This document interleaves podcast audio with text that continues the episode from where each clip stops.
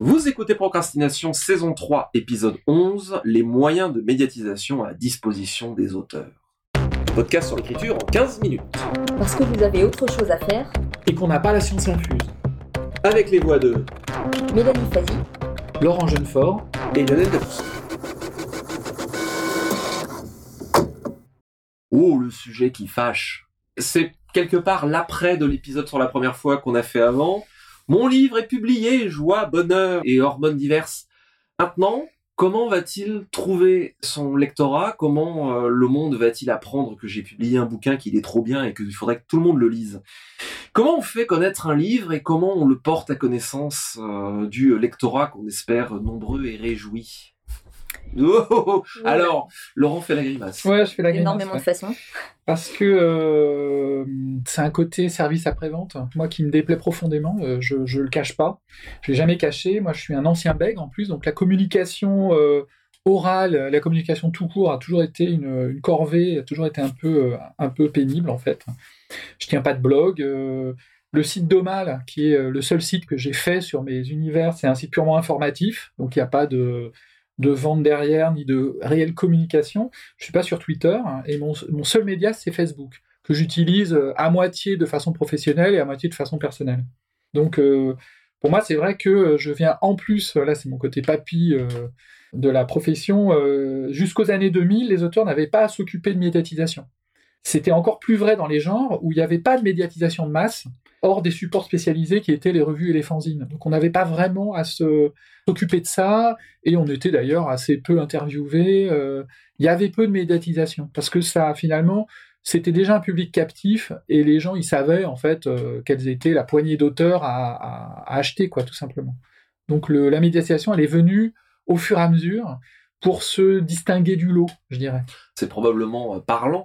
On parle de médiatisation et direct.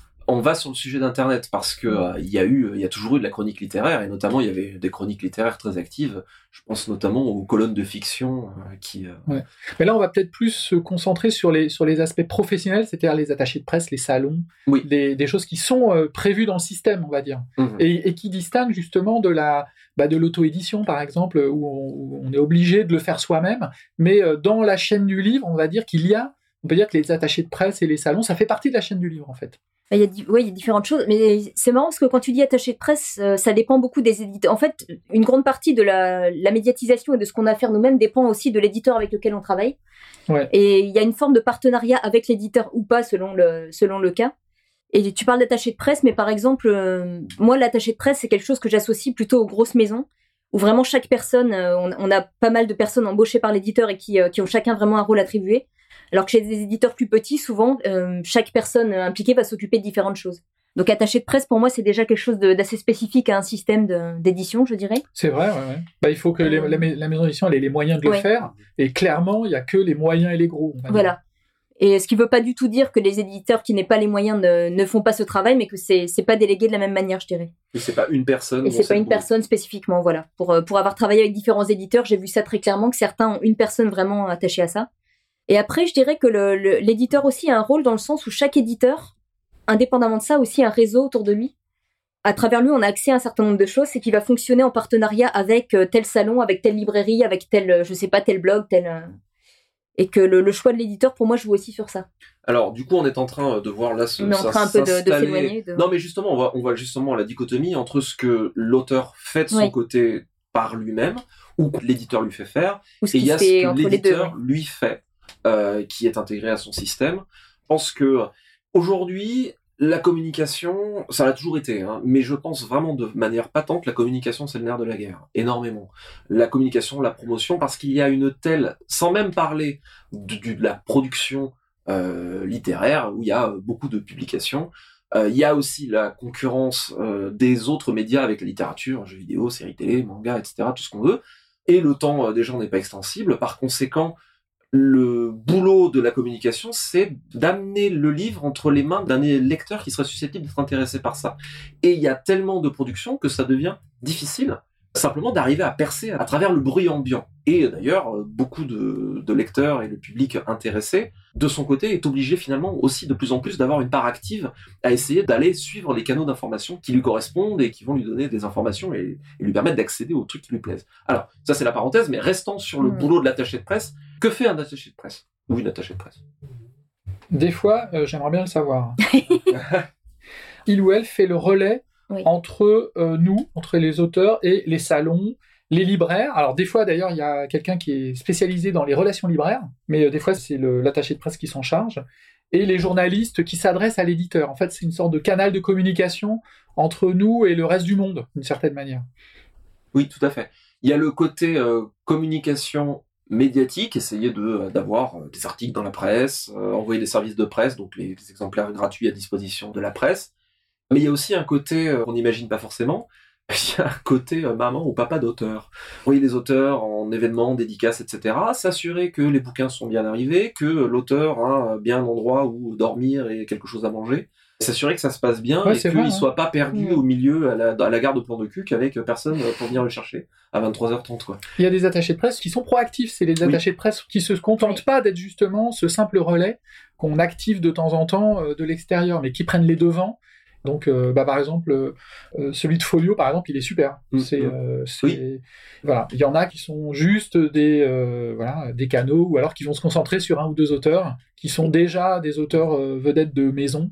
Et qui parfois aussi vont revenir vers l'auteur ensuite pour avoir un retour, dire alors tel salon ça s'est passé comment et en prendre note pour, la suite. Est-ce que ce salon en vaut la peine? Est-ce que celui-là s'est mal passé? J'allais dire louer soit-il et elle, ces attachés de presse qui s'occupent de nous et qui s'assurent qu'on ne soit pas perdu Parfois, l'auteur est une petite bête perdue euh, qui ne sait pas où elle doit aller.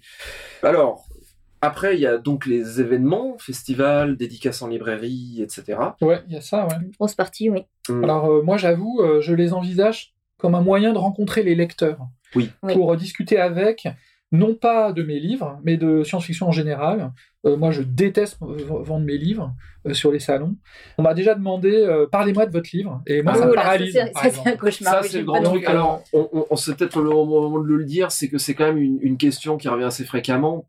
Parlez-moi de votre livre ou parlez-moi de vous. L'auteur est probablement le plus mal placé pour le faire. Pour ça, moi, j'ai transformé ça en blague en disant bah, c'est le meilleur livre du monde. Je vais pas vous dire le contraire rigolant bien sûr, mais moi je les renvoie à forcément vous dire du bien. Non, non, mais moi, je les renvoie à mon quatrième de couverture. j'ai tendance à faire ça. Euh, lisez le résumé derrière, le texte de quatrième de couverture, au dos du livre. Et si l'histoire vous plaît, prenez-le, mais, euh, mm. mais voilà quoi. Sur les salons, j'avais envie d'ajouter, il y, a évidemment différents types de salons qui peuvent être très divers. Alors selon qu'on nous envoie dans un salon qui est plus généraliste ou vraiment spécialisé par exemple dans les genres, ou un très très gros salon ou au contraire quelque chose de plus, euh, on va dire plus, plus familial, plus confidentiel. J'ai eu une grosse surprise avec l'expérience, c'est qu'en fait, les plus gros salons sont pas nécessairement ceux où on va vendre le plus. Oui. Parce que souvent, on est un peu noyé dans, au milieu de plein d'autres auteurs et les gens passent et ils sont pas forcément dans une démarche plus curieuse. Euh, un exemple qui me revient, c'était en, j'avais la première fois que j'ai publié chez Braj Jones en 2004. On avait fait une espèce de tournée avec euh, un groupe d'auteurs. Je crois que Laurent était inclus d'ailleurs. plus ou moins la même équipe d'auteurs avait fait plusieurs salons. Et on avait été très surpris de découvrir que d'un salon à l'autre, c'était pas les mêmes qui vendaient beaucoup. Moi, par exemple, je vendais beaucoup plus dans, les petits salons vraiment spécialisés fantasy où les lecteurs savaient déjà à peu près ce qu'ils venaient chercher. Hmm. Ils connaissaient le domaine, ils situaient à peu près les auteurs.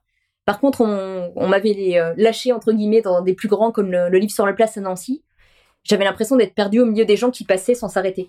Et pour d'autres, c'était exactement l'inverse. J'avais trouvé ça très surprenant en fait. J'ai la même expérience euh, aussi, euh, d'ailleurs des fois des expériences assez amusantes où euh, quand j'ai été étiqueté thriller, je me suis retrouvé entre guillemets de l'autre côté de la barrière. Il y avait des gens qui venaient me voir en me débinant la SF et la fantasy alors que j'avais mes copains juste en face. Ah, c'est là où tu rigolais de l'autre côté. exactement. En nous montrant du doigt. exactement. Mais tu sais bien que je ferais n'importe quoi pour vendre un livre.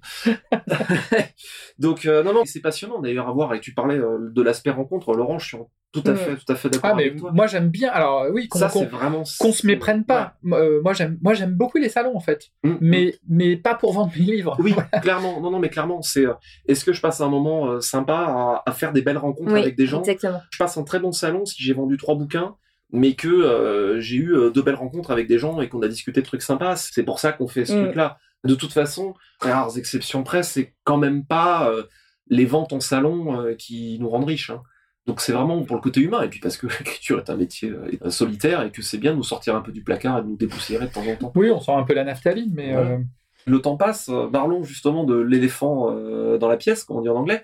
Internet. Internet. Alors, est-ce que euh, si euh, je fais ma page euh, Facebook sur Internet, est-ce que ça va suffire à me faire vendre 3000 bouquins et à me faire passer à la télé? Ouais. Non, Ça suffit pas, ça suffit pas en soi, mais moi je trouve de plus en plus c'est un outil vraiment intéressant, mais tout dépend comment on l'utilise. Ouais, Et je constate que ça peut énormément. Alors, moi, l'intuition que j'ai, c'est que c'est pratique quand on a déjà un lectorat, on a déjà des gens qui nous suivent, ça permet de renforcer le lien. Moi, j'ai l'impression, quelque part, de fédérer une communauté autour de nous. Et même à travers, par exemple, bah, le genre d'article que tu vas faire sur, euh, sur ton blog, sur l'écriture ou des choses comme ça, ça contribue à créer quelque chose qui est plus de l'ordre du lien. Et on n'est pas strictement dans le aller acheter mon bouquin. Mais je trouve que, euh, typiquement, les réseaux sociaux permettent pas mal de, de jouer sur le bouche à oreille, notamment. Et je trouve que c'est un outil, en plus du reste, en plus des salons et tout le reste, qui est, euh, qui, moi, me paraît indispensable. En tout cas, moi, j'utilise énormément. Alors pour moi, Internet, c'est exactement comme euh, Laurent, tu définis les salons. C'est, euh, on n'est pas sur Internet pour vendre des bouquins. L'aspect central du réseau social, pour essayer de parler à des gens, prolonger effectivement le lien et discuter de trucs qui C'est l'aspect social. C'est exactement, c'est exactement l'aspect social. Je Mais peux dire un truc qui va me rendre pas populaire. S'il vous plaît, mettez pas dans vos noms de profil Facebook le mot auteur ou écrivain. Je, vous, vous Ouais, appelez ça fait un petit peu grincer voilà. des dents, souvent. C'est ça, vous appelez pas euh, Lionel Davout slash écrivain slash auteur. C'est non, c'est Lionel Davous officiel. c'est C'est ça. le monsieur exact- officiel. Voilà, exactement.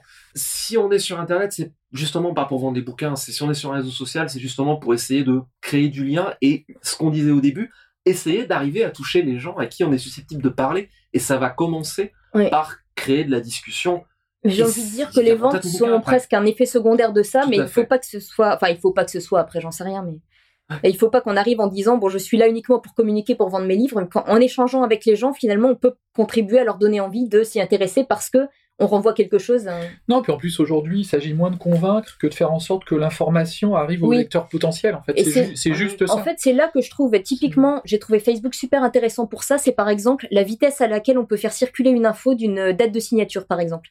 Voilà. Ça circule à une ça vitesse que j'ai jamais obtenue avant avec un site, avec, euh, avec autre chose. Une info est reprise et partagée partout.